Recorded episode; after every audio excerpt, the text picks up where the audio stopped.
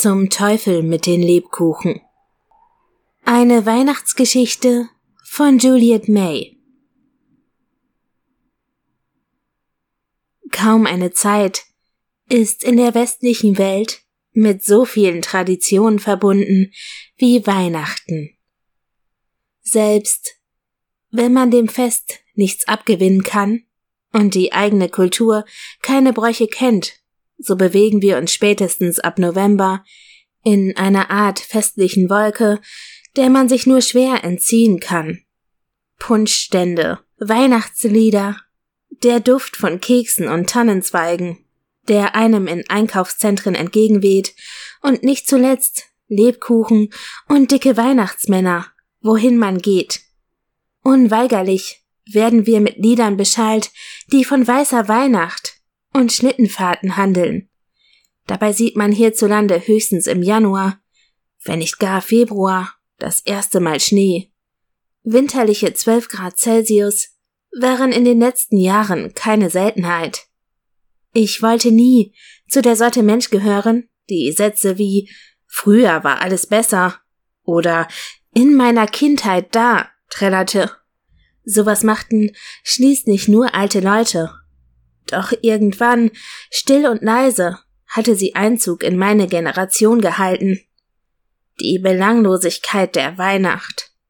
Melancholie und Schwere, weil einem von allen Seiten suggeriert wurde, glücklich sein zu müssen. Was passieren konnte, wenn man auf Knopfdruck versuchte, in Weihnachtsstimmung zu kommen, hatte ich erst kürzlich ja erfahren. Die Energie zum Keksebacken fehlte mir schon lange. Trotzdem schnappte ich mich nach der Arbeit in den Supermarkt, um reichlich Butter, Mehl und glitzernde Streusel zu kaufen.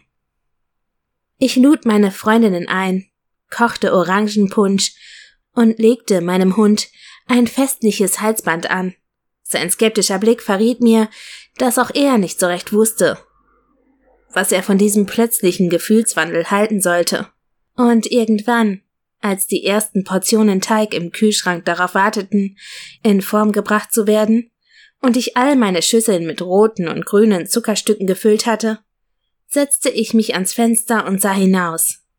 Ich verweilte an Ort und Stelle, während sich ein immer festerer Knoten in meinem Magen bildete. Die erste Absage trudelte zehn Minuten nach der vereinbarten Zeit ein. Ich hatte eine harte Woche, ruhe mich lieber aus. Verständlich. Wer kennt solche Zeiten nicht? Die zweite traf mich heftiger, stammte sie doch von meiner besten Freundin. Ich schaff's nicht. Meine Migräne macht mir so zu schaffen. Hm. Allmählich kroch auch mir ein stechender Schmerz in die Schläfen. Eine halbe Stunde verstrich. Immer noch läutete niemand an der Tür. Beinahe gleichzeitig trafen dafür zwei weitere Nachrichten ein habe letzte Woche einen Zahn gezogen bekommen und bin noch nicht ganz fit. Ich habe heute echt keine Lust rauszugehen.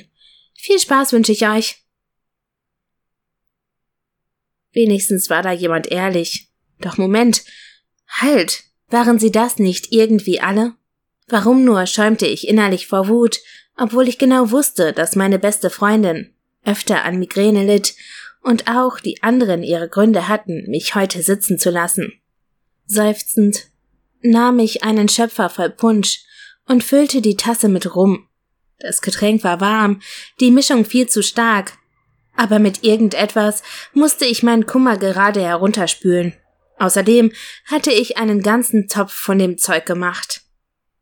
Ich heizte den Ofen vor, holte den Plätzchenteig aus dem Kühlschrank und begann damit, eine dünne Schicht auszurollen. Tannenbäume und Glocken landeten auf dem Blech wurden mit leichter Bräune versehen, in Schokolade getunkt und lieblos mit Glitzer bestreut. Außer mir würde niemand davon essen, also mussten sie nicht sonderlich hübsch sein. Der verdammte Lebkuchenteig machte genauso viele Probleme, wie ich es in Erinnerung hatte. Doch da ich ohnehin kein Fan davon war, fand ich es nicht schlimm, dass er beim Backen aufsprang und spröde wurde.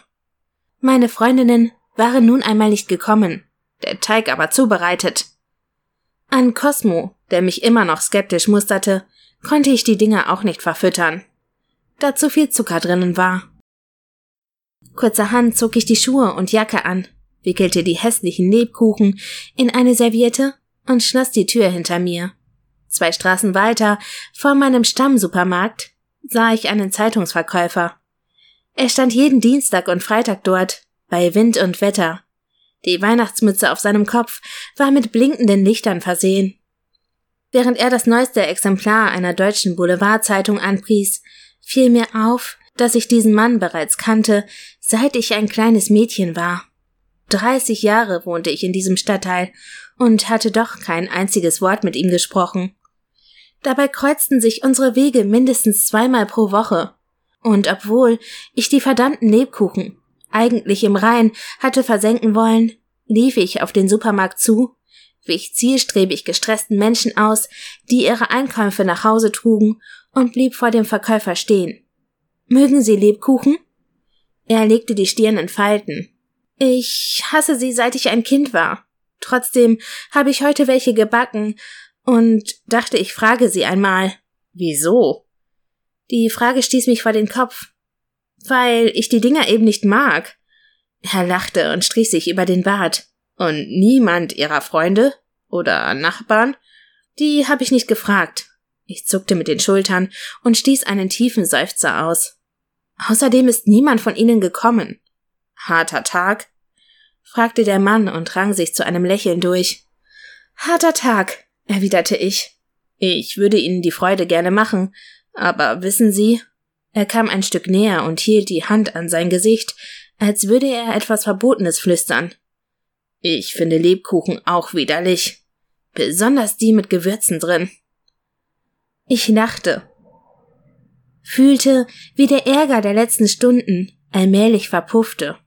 Statt das unbeliebte Gebäck loszuwerden, besorgte ich am Stand nebenan zwei Portionen Bratkartoffeln und überreichte eine davon an den Verkäufer und kaufte ihm obendrein eine Zeitung ab.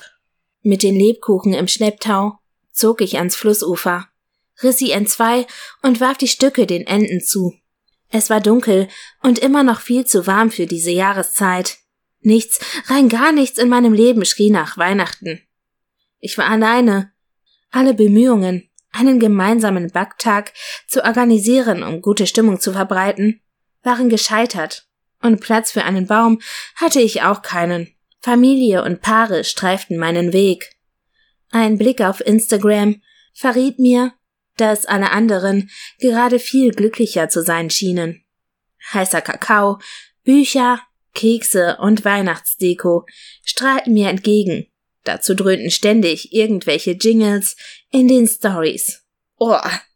Doch dann blickte ich in meinen eigenen Fotoordner merkte, wie leicht es wäre, ein aus Vorfreude entstandenes Bild meiner Keksausstecher und der glitzernden Streusel hochzuladen, einen hübschen Filter darüber zu legen und zu schreiben, wie viel Spaß ich heute doch gehabt hatte.